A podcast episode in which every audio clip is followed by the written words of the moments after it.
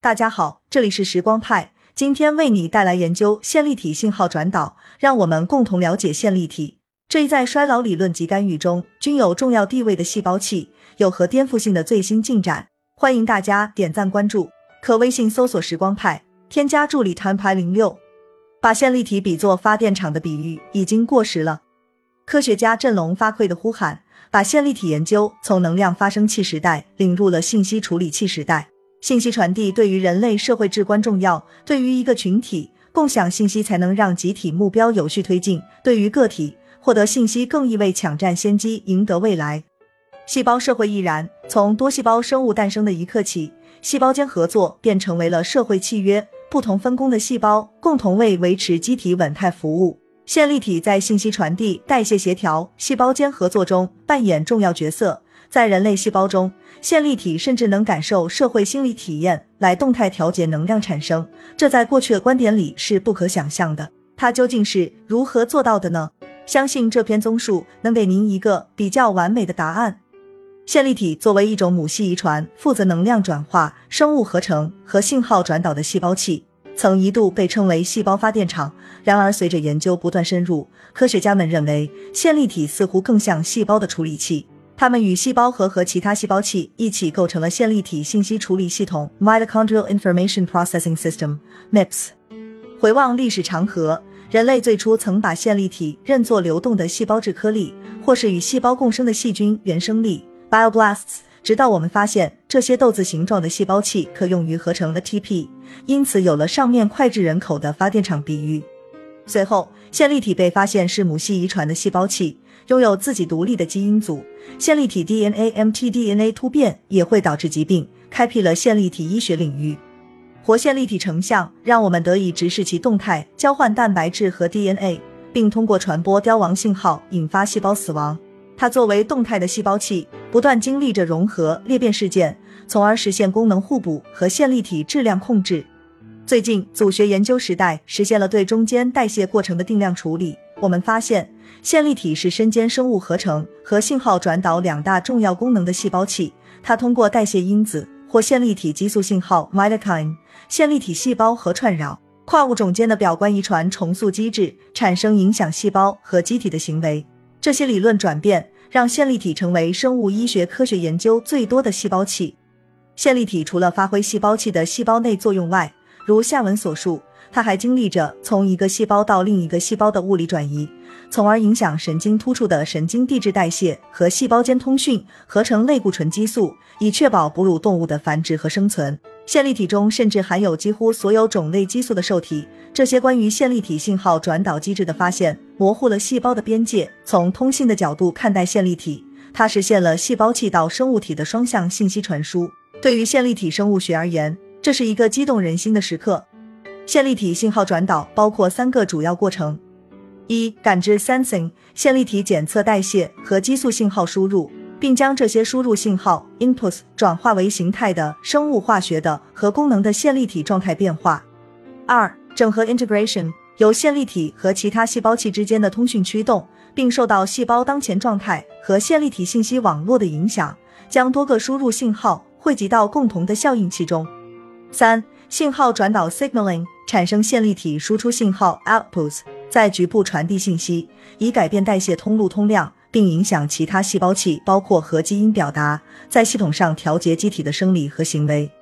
通过线粒体信号处理系统 MIPS 的信息流按如下顺序进行处理：传入信号被线粒体上或内的分子受体和生物结构感知，它们通过融合裂变过程相互交换分子信号和物理状态。同时释放信号因子，如代谢物辅因子、蛋白质、核酸和热量，将信息传播到线粒体膜之外。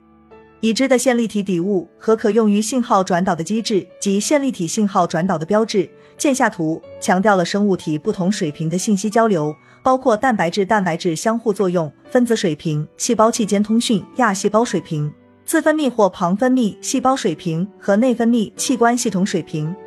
第一步，感知。就像辣椒素受体感知到辣味分子后，让味蕾上的感觉细胞发生去极化，再转化为大脑可识别的动作电位一样，线粒体感知机制将简单的输入信号转化为线粒体状态变化，最终转换为细胞可识别的输出信号。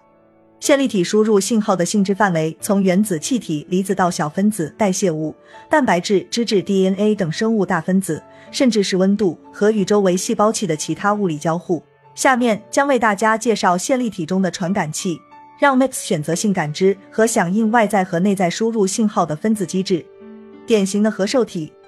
线粒体中含有传统上称为核受体的配体激活转录因子。注：过去认为经典的核受体仅存在于细胞核中，核受体的配体激素均为脂溶性，因此能够穿越脂质构成的生物膜。这些受体表达并存在于细胞质中，或直接存在于线粒体中，结合配体后形成二聚体，然后转移至细胞核或线粒体基质，与把 DNA 序列相互作用，增强 mRNA 转录。研究较为充足的线粒体核受体包括甲状腺激素、性激素、雌激素和雄激素和与压力相关的糖皮质激素受体。甲状腺激素 T 三、T 四和相关代谢物通过影响和基因表达和直接作用于线粒体的双重作用，对组织氧化能力和全身能量消耗具有巨大的影响。在分离的线粒体中，呼吸链活性受到三点甲状腺原氨酸 T 三的调节，而蛋白质合成没有发生变化。证实了线粒体对循环甲状腺激素的直接敏感性。线粒体通过核受体对雌激素和雄激素的反应，可能部分解释了两性线粒体在特征和功能上的差异。线粒体还含有糖皮质激素受体，因此可以对糖皮质激素产生反应，比如心理压力的生理介质皮质醇和皮质酮。肌蛋白偶联受体 GPCR。线粒体肌蛋白偶联受体位于线粒体外膜和内膜上，对血管紧张素二褪黑素、内源性大麻素和嘌呤 （ATP、ADP 和 M） 水平等激素具有特异性。线粒体上的 GPCR 影响着线粒体的核心功能，包括离子摄取、氧化磷酸化、一氧化氮形成、凋亡信号转导和活性氧 （ROS） 产生。值得一提的是，褪黑素对于 MT1 受体的激活。可以部分改变线粒体通透性及随后的细胞色素 C C C 释放，使细胞免受缺血性损伤和随后的死亡。线粒体褪黑素信号转导的其他潜在功能涉及氧化还原调节。褪黑素是一种有效的抗氧化剂，并且可能刺激线粒体生物发生。代谢物信号。在与 mTORP 和 AMP 等营养传感器高度集成的过程中，线粒体通过嵌入内膜的特定载体和转运体，感知细胞内代谢物水平和可用性，触发氧化磷酸化和下游多个线粒体反应过程。最为经典的输入信号之一是磷酸化电位 delta GP，简单的反映在 ADP 水平中，细胞质 ADP 浓度增加，更准确的说是 delta GP 或 ATP ADP 比例降低，可通过一系列变化。促使线粒体转变到呼吸活跃状态，产生能量。SLC 二十五转运蛋白家族被称为线粒体载体系统 MCS 的五十多种蛋白质，广泛支持对各种线粒体代谢物的摄取和传感。在癌细胞中，多样化的 MCS 使线粒体能够通过三羧酸循环感知关键氨基酸的细胞质水平，进行二次形态变化，从而感知和响应来自众多代谢途径的输入，让癌细胞攫取能源。细胞生物能状态对数十种线粒体酶促反应施加调节控制，如高 ATP、ADP 和 NADH、NAD 加比例促进合成代谢，将分解代谢转向无氧酵解合生物合成。在氧化磷酸化缺陷的情况下，NADH 积累降低 NAD 加低可用性，导致还原应力，推动代谢途径流向导致疾病的线粒体合成代谢途径。离子信号，线粒体感知并响应离子。研究最多的是钙离子 Ca 二加线粒体从细胞质和内质网快速摄取钙离子，通过脱氢酶翻译后修饰增加三羧酸循环活性，并导致膜电位变化。线粒体可感知周围多种原子和离子浓度，包括镁、磷酸盐、氯化物、铁、锂等。大部分机制尚未阐明。线粒体也对二价气体，如一氧化氮，no 敏感。它通过化学修饰敏感残基，直接作用于复合体一和四，从而调节生物氧化。内在的 mtDNA 缺陷，除了通过典型受体和载体感知的细胞质信号外，线粒体还动态的感知内在信号，以重新校准其结构和内部过程，特别是来自于线粒体基因组的信号。mtDNA 会受到遗传或外部因素，例如诱变剂和苷酸可用性的影响，产生缺陷，改变氧化磷酸化底物合成，影响呼吸、生物氧化功能、跨膜电位等。而线粒体内发生的大多数生化反应与之相关。因此，mtDNA 扰动对几种代谢途径具有广泛的影响，最终导致疾病。更温和的 mtDNA 变异也能被感知，在代谢物水平上被翻译，导致影响寿命和疾病风险的细胞和机体表型变化。此外，由于某些诱变剂和毒素可能相对于和 DNA 优先影响 mtDNA，线粒体基因组的维持和表达系统可以作为基因毒性应激的细胞哨兵。第二步，整合。信号整合的最简单形式是将输入信号转换为包含有关输入信息的公共第二姓氏的过程。这一概念类似细胞信号转导，细胞表面多种受体与配体结合后，产生共同的化学第二姓氏，如 cAMP 和 Ca 二加，进而引发广泛作用的级联反应。因为第二信使是多个受体的共享产物，所以能够让多个刺激汇聚在同一个信号枢纽上。信号整合的另一个核心概念是通过信息网络将小的组成单元绑定集成为大规模的计算 agent。注：信息学中的 agent 概念由 Minsky 在其一九八六年出版的《思维的社会》一书中提出。Minsky 认为，社会中的某些个体经过协商之后可求得问题的解，这些个体就是 agent。他还认为，agent 应具有社会交互性和智能性。你可以想象，在大脑中仅靠一个神经元不可能完成任何复杂工作。但神经胶质细胞和神经元通过细胞间通信，共同完成了整合的非凡壮举。同样，线粒体在功能上也是相互联系的，在细胞质内作为社会集体运作。整合过程还受信息网络本身的属性的影响，即单个组成单元相对于其他组成单元的排列和连接方式。在线粒体信息网络中，单个线粒体之间直接信息交换的概率被称为连接度，类比其他物理生物和社会网络。组成单元之间连接度和连接的性质，在很大程度上决定了信息网络的属性。下面我们将讨论线粒体信息网络结构和连接度如何动态改变，这是 MIPS 进行信号整合的基础。同源线粒体通讯机制，几种类型的物理交互使线粒体之间的瞬时信息交换成为可能，这些被称为“轻玩就跑 ”（kiss and run） 的快速相互作用，仅需耗时数秒到数分钟。线粒体间连接 （IMJ） 类似于组织学上的细胞间隙连接，两个并列线粒体内部的极膜表现出显著程度的协调，积极对齐，提示了两个相连的线粒体之间发生的信息交换。即使在没有蛋白质交换和完全线粒体融合的情况下，IMJ 也可以为膜电位和其他物理化学信号的传播提供物理基础。线粒体微隧道是由供体线粒体产生的约一百纳米宽的双层膜凸起结构，延伸距离可达几微米，注一微米等于一千纳米。线粒体直径通常为零点五至一点零微米，与受体线粒体相互作用和融合，为即便不相邻的线粒体之间提供了蛋白质共享和通信的机制。在患有线粒体疾病的患者中，发现由于 mtDNA 突变。而导致氧化磷酸化功能受损的线粒体具有比健康对照组的微隧道多出六倍，这表明线粒体微隧道可能优先出现在功能受损的线粒体之间，作为功能互补的手段，或作为增加 MIPS 线粒体信息网络之间有效功能连接的一种手段。在其他生物信息网络中，增强单个组成单元之间的连通性会改变全局网络特性，可以增强鲁棒性。注：信息学中的鲁棒性是指在异常和危险情况下系统生存的能力，比如计算机软件在输入错误、磁盘故障、网络过载或有意攻击情况下能否不死机、不崩溃，就是该软件的鲁棒性和计算认知性能。线粒体还能通过易扩散的可溶性信号进行交流。典型例子是一个线粒体产生的活性氧 Rose 会诱导其他线粒体释放 Rosever。线粒体还可以通过摄取和释放 Ca 二加传播凋亡信号波。线粒体动力学融合和裂变。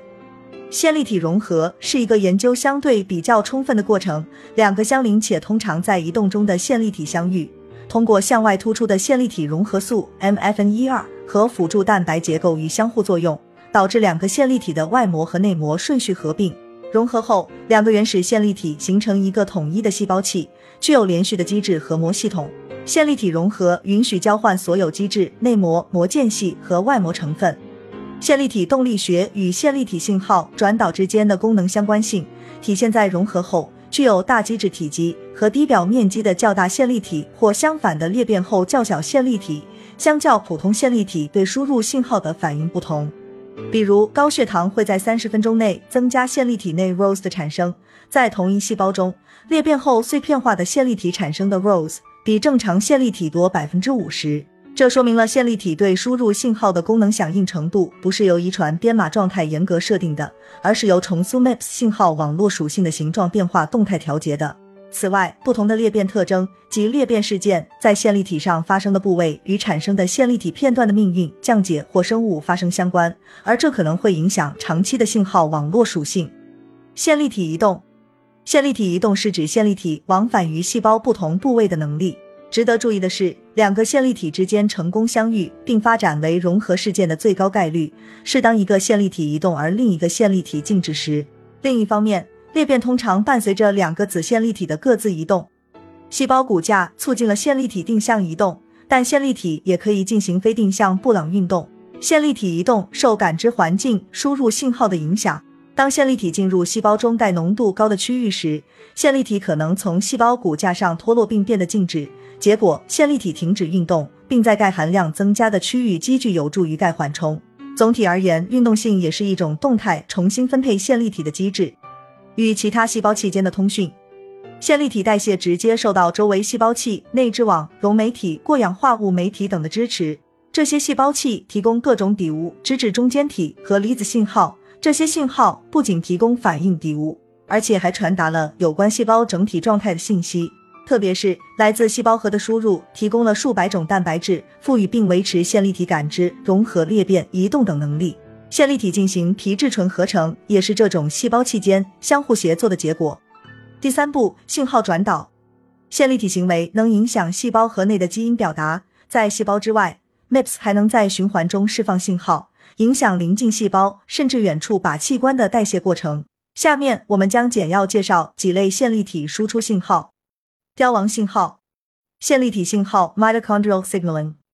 一词的首次出现是在一九九九年，当时用以描述线粒体释放出促凋亡信号，细胞色素 C C C 诱导细胞凋亡。MIPS 内包含多种决定细胞生死的信号，这些信号在基于对线粒体和细胞质内生化条件的综合判断后释放。线粒体代谢物信号。用于表观遗传修饰的大多数底物和辅因子是线粒体代谢的产物，如 SAM alpha Kg。然而，对于 MIPS 影响表观遗传的具体细节，目前仍不清楚。线粒体输出信号的性质和强度不仅受到通过特定线粒体内代谢途径的通量快速变化的调节，如三羧酸循环通量 NADH 除以 NAD 加比例 pH 值等，而且还受到线粒体内膜载体和转运蛋白的组成和丰度的调节。这些线粒体代谢物在细胞外同样发挥着影响力。一个充分研究的例子是琥珀酸盐，它能通过抑制干扰素分泌信号转导过程调节炎症。线粒体活性氧 ROS 信号，线粒体 ROS e 调节内部状态，如在棕色脂肪组织中，ROS e 增强解耦联合产热，而 MitoQ 对线粒体 ROS e 的药理信号解阻碍这一过程。由于氧气在需氧生物进化过程中的核心作用，线粒体衍生的 ROS e。对核基因转录调控具有广泛影响，在衰老的人类成纤维细胞中，经 ROS e 的线粒体信号转导足够激活 NF-kappa B 通路，促进衰老相关表型 SAS 释放，将衰老这一信号传递给邻近的细胞，说明线粒体信号以细胞非自主形式的系统性传播是影响衰老的众多途径之一。线粒体合成性激素和压力激素，线粒体能够从胆固醇合成类固醇激素。类固醇激素作为最重要的哺乳动物激素类型之一，大致分为三类：性腺产生的决定性征的性激素，如雄激素、雌激素、孕激素；肾上腺产生的通过调节代谢和水盐平衡，促进应激适应的应激激素，如糖皮质激素、盐皮质激素；神经系统产生的神经载体。在类固醇生成组织中，合成类固醇激素的所有腺素步骤均发生在线粒体。细胞内 mtDNA 信号。环状的线粒体 DNA mtDNA 通常包含在线粒体机制中，mtDNA 损伤导致 mtDNA 片段释放入细胞质，可以触发一些固有免疫机制，起到抗病毒作用。mtDNA 序列也常向细胞核发生转移，插入核基因组编码序列后称为和 mtDNA 插入 NOT。NOT 对于核基因组不稳定性和细胞衰老的影响还有待确定。细胞外 mtDNA 信号。除了细胞质和细胞核中的 mtDNA，还有大量游离 mtDNA、cfmtDNA 被释放到细胞外，可在各种生物体液中被检测到。怀孕期间、运动、心理压力后的数小时到数天，可出现血液和脑脊液中 cfmtDNA 水平动态升高。cfmtDNA 信号的促原作用也被广泛研究。线粒体为折叠蛋白反应 （mtUpper），细胞核会向线粒体输出一些蛋白质，这些蛋白质在线粒体内完成加工和降解，但在线粒体应激的情况下，这些蛋白质无法进入线粒体，在细胞质中累积。充当转录因子调节基因表达，经细胞核的系统性线粒体信号转导 （mip） 信号转导可诱导细胞核染色体重塑，系统性重塑细胞内的分解代谢和合成代谢生物合成途径。压力诱导的核编码线粒体信号输出对人类健康或疾病的影响，目前仍然只是部分探索。线粒体原生态 （MDP），mtDNA 序列编码多种线粒体原生态 （MDP）。目前共报道了八种 MDP-humanin，是其中一种二十四个氨基酸组成的肽，与无脊椎动物、小型哺乳动物和人类的长寿相关。线粒体热信号，线粒体是细胞和生物体中最温暖的趋势和主要的热源。精细活细胞成像显示，线粒体在五十摄氏度左右的内部温度下发挥作用。线粒体呼吸链酶系在此温度时活性最大，远高于三十七摄氏度的核心体温。热量扩散和随之而来的生化活动变化，也意味着一种信号形式。线粒体与其他细胞器之间的温度梯度，让它在信号转导中具备热力学优势。线粒体亚细胞定位，细胞器的亚细胞定位影响它们的功能和向其他细胞器发出信号的能力。在许多类型的细胞中，线粒体直接接触或悬停在距离细胞核仅数百纳米的地方，物理上的接近，特别是在高温下，更有利于快速通讯。线粒体功能和行为的组织特异性。尽管目前为止，我们认为线粒体是一个基本统一的细胞器家族，但每个线粒体并非完全一致。随着胚胎发育过程中细胞分化和组织成熟，线粒体也经历了深刻的特化，这会产生不同的体细胞线粒体的不同蛋白质组成和功能。这些发育获得的特征代表了组织特异性线粒体表型，类似于在功能和分子组成上不同的细胞类型的区别。不同的组织和细胞类型中包含着的不同的线粒体类型，影响 MIPS 信号转导。例如，心肌细胞线粒体针对 ATP 合成进行了优化，肾上腺皮质线粒体专精类固醇生成，而肝脏线粒体擅长生酮、丝氨酸代谢和回补反应。即使在同一器官内，相邻的细胞类型也可以获得不同的线粒体类型。例如，骨骼肌纤维中分别负责氧化和负责糖酵解的线粒体型。在蛋白组的构成上便是截然不同的，留待解决的问题。临床上对于线粒体疾病的了解大都停留在与氧化磷酸化相关的原发性遗传缺陷。基于 MIPS 的非能量产生的线粒体功能如何影响健康和疾病，仍遗留了大量问题等待探索。MIPS 的感知、整合和信号转导功能缺陷是否足以扰乱生物体的生理适应，从而导致疾病？特定的线粒体功能障碍如何传达给细胞？线粒体信号转导机制的普遍性或物种特异性如何？线粒体作为信息处理系统的作用是否是促成了内共生的进化转折点？当科学研究在螺旋中不断迭代更新，了解越多，似乎亟待解决的问题就越多。好在，相比一无所知前行，我们更希望明确方向，那里或许就有人类健康长寿的终点。过得好一些，老得慢一些。可微信搜索“时光派”。添加助理摊牌零六，发送听友了解更多抗衰领域趣闻。我们下期再会。